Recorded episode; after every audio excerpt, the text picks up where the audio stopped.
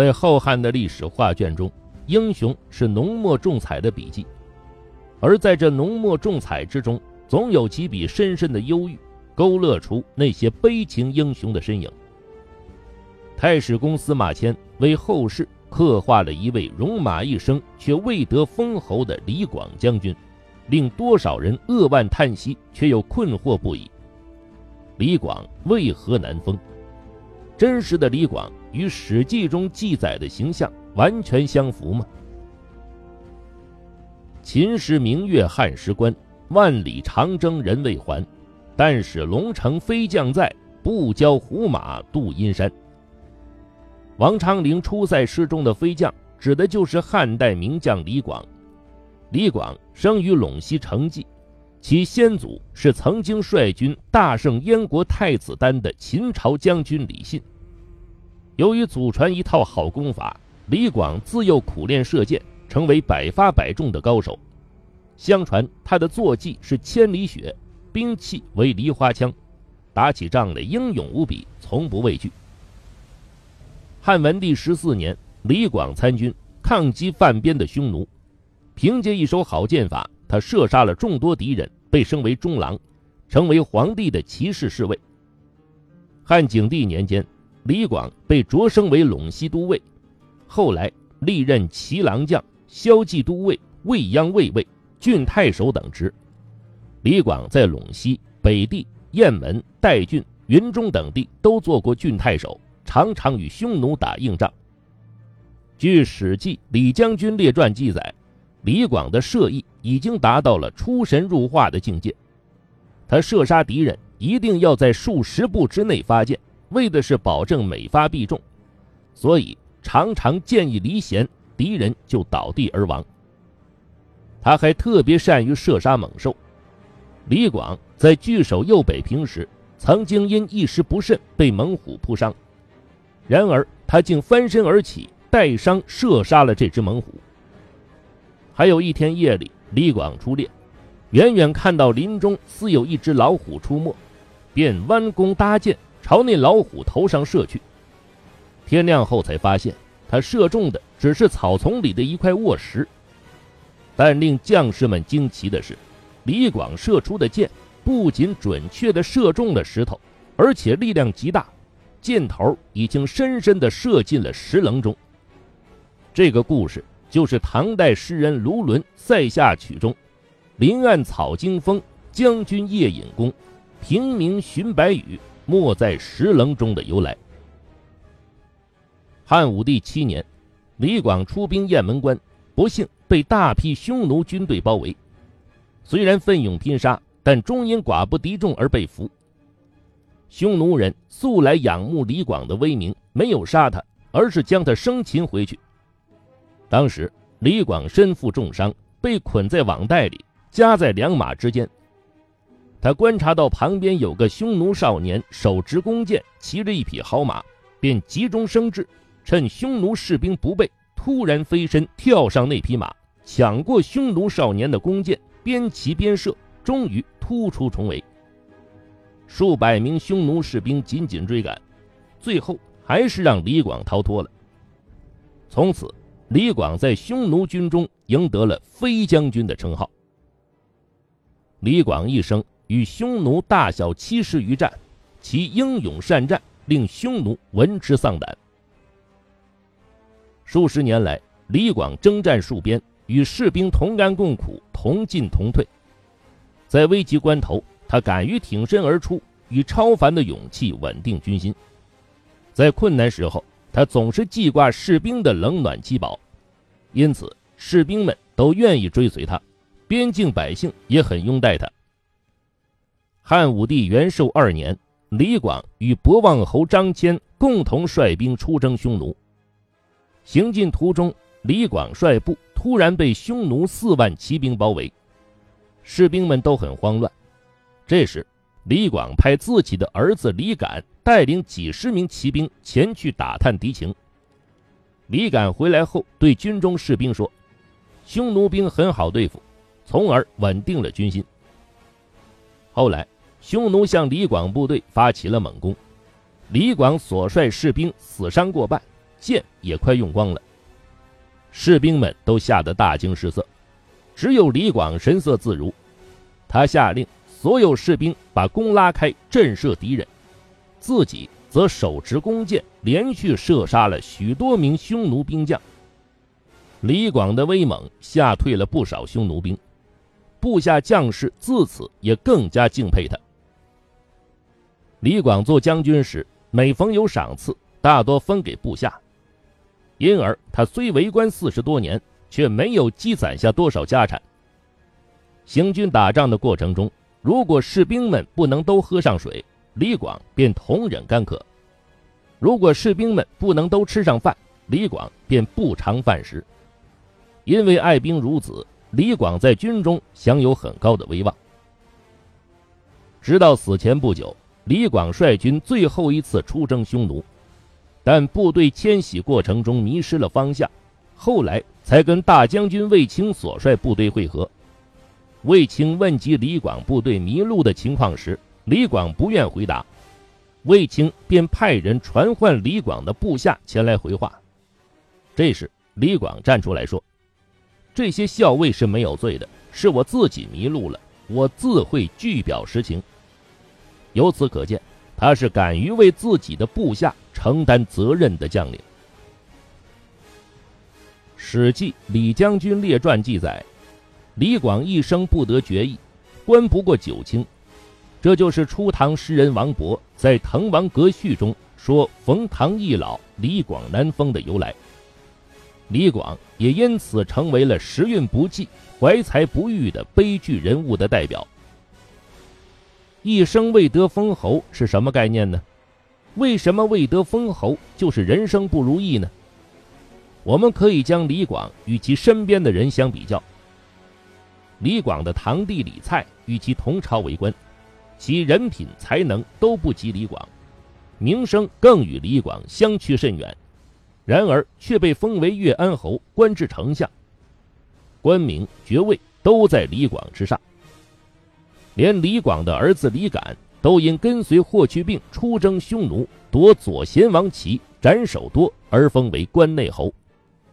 甚至李广的不少部下也凭借军功封侯。而李广征战一生，勇猛无双，还是历经文帝、景帝、武帝三朝的元老，却一直没有封侯。据记载，李广一生有几次可能封侯的机会，但都因各种原因错过了。李广任骁骑都尉时，曾跟随太尉周亚夫出兵讨伐吴楚七国之乱的叛军。在那场战役中，李广夺取了叛军的帅旗，名声大振。回朝后，李广本应论功封赏，但由于他私自收受梁王刘武授予他的将军印，而被汉景帝取消了封赏。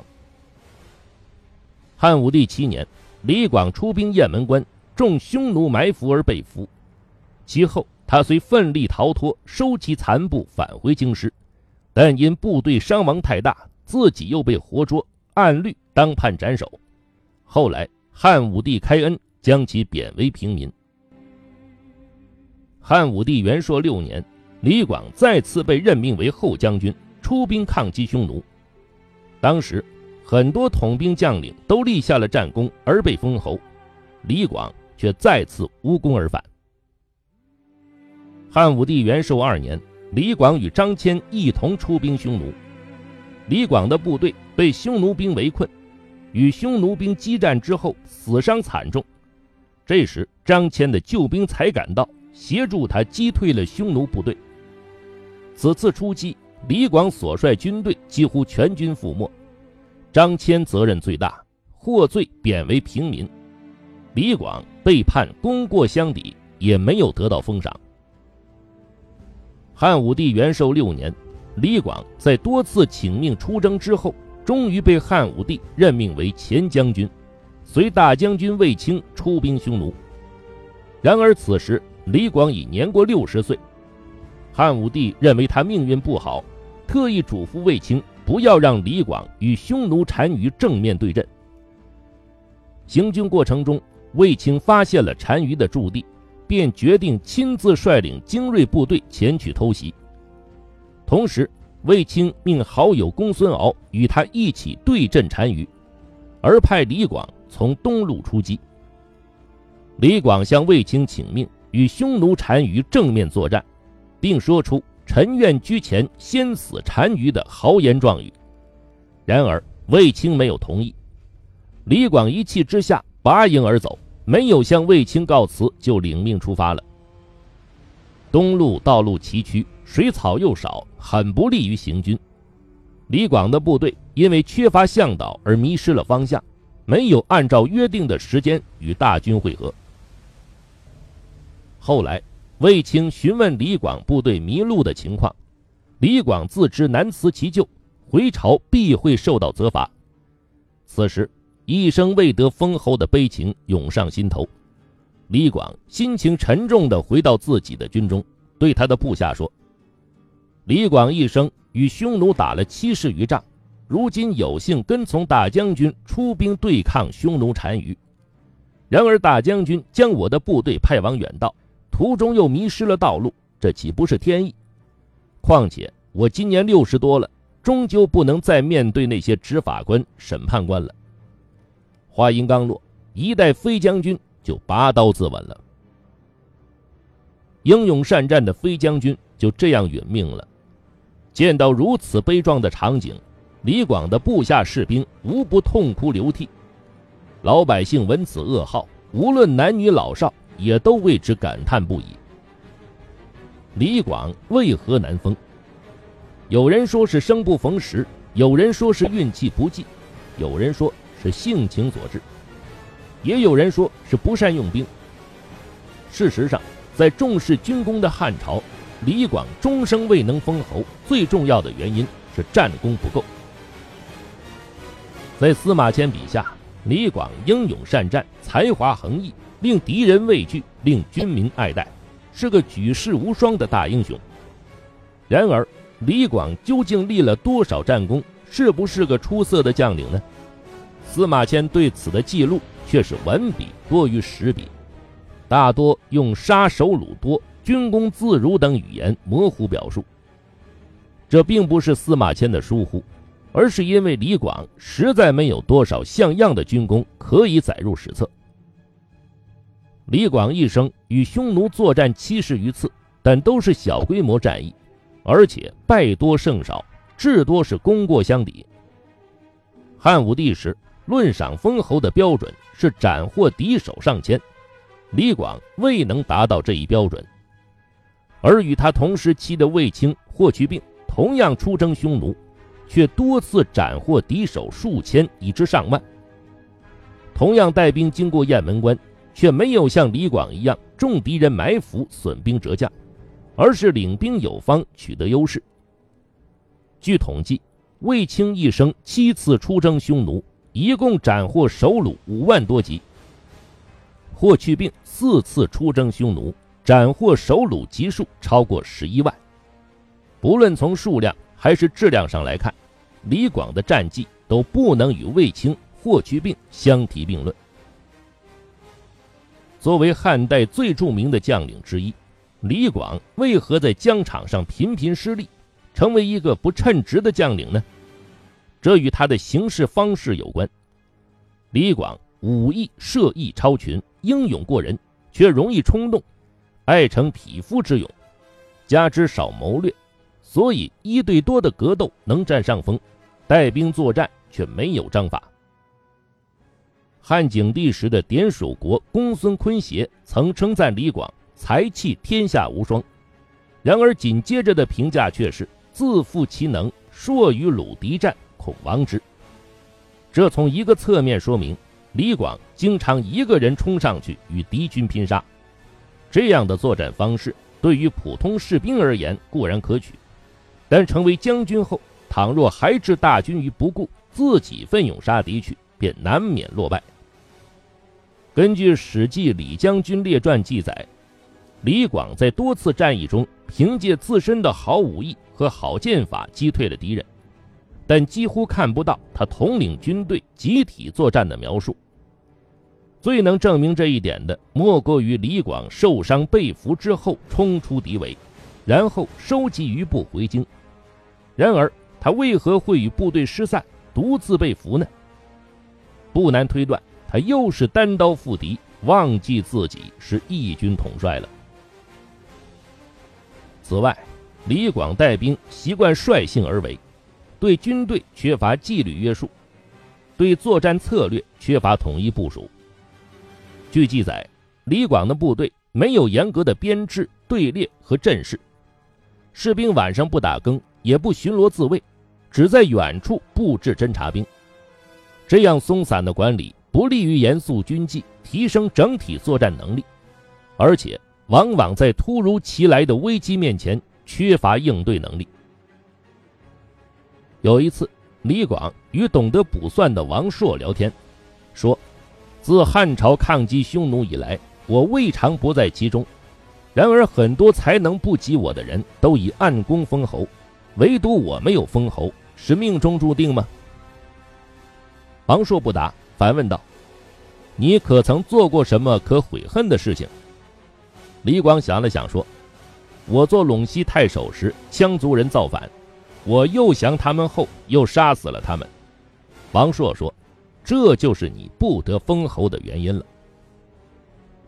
杀死俘虏当然没有直接导致李广不得封侯，却反映出李广的胸襟气度不足，这成为阻止他成功的重要因素。”还有一件小事也反映出李广心胸狭窄。李广被贬为平民的两年间，经常外出打猎。一天夜里，他与随从骑马外出，回来时路过霸陵亭，霸陵亭尉上前呵斥，不让李广通行。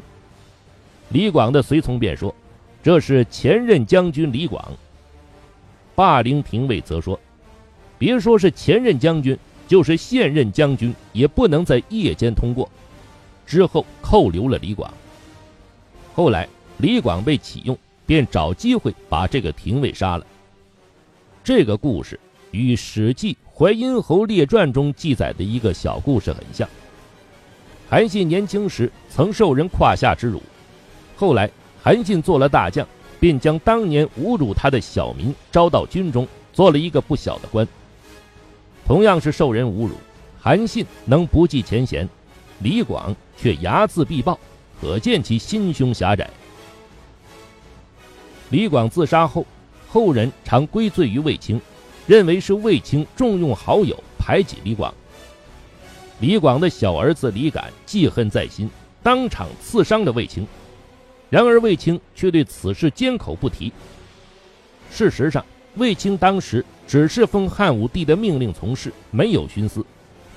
面对李敢的冤枉和过激行为，卫青完全可以凭借权势处置李敢，但他反而息事宁人，可见胸襟和气度远在李广之上。那么，一代史学大家为何要美化李广呢？这是司马迁的悲悯之心所致。李广。祖孙三代的结局都很悲惨。李广历经三朝，却在激愤中自杀而终。李广的长子和次子都先于李广而死。小儿子李敢虽有幸封侯，却因将李广之死迁怒于卫青，而将卫青刺伤。后来反被卫青的外甥霍去病射杀。此事本应秉公处理，但汉武帝却替霍去病说话，称李敢。是路处杀之。李广的长孙李陵与汉武帝的宠将李广利一同出征匈奴，李陵的部队被派去吸引匈奴单于，结果他以五千人敌匈奴八万人，死伤过半，弹尽粮绝。李广利却坐视不管。后来李陵被迫投降匈奴，他的家人因此被灭族。种种不公引起了司马迁的怜悯与不满，他勇敢地站出来为李陵辩白，却因此遭受宫刑。这种人生痛苦使他对李广一家抱有深切的悲悯同情，因而倾注了大量的心血，塑造了李广的英雄形象。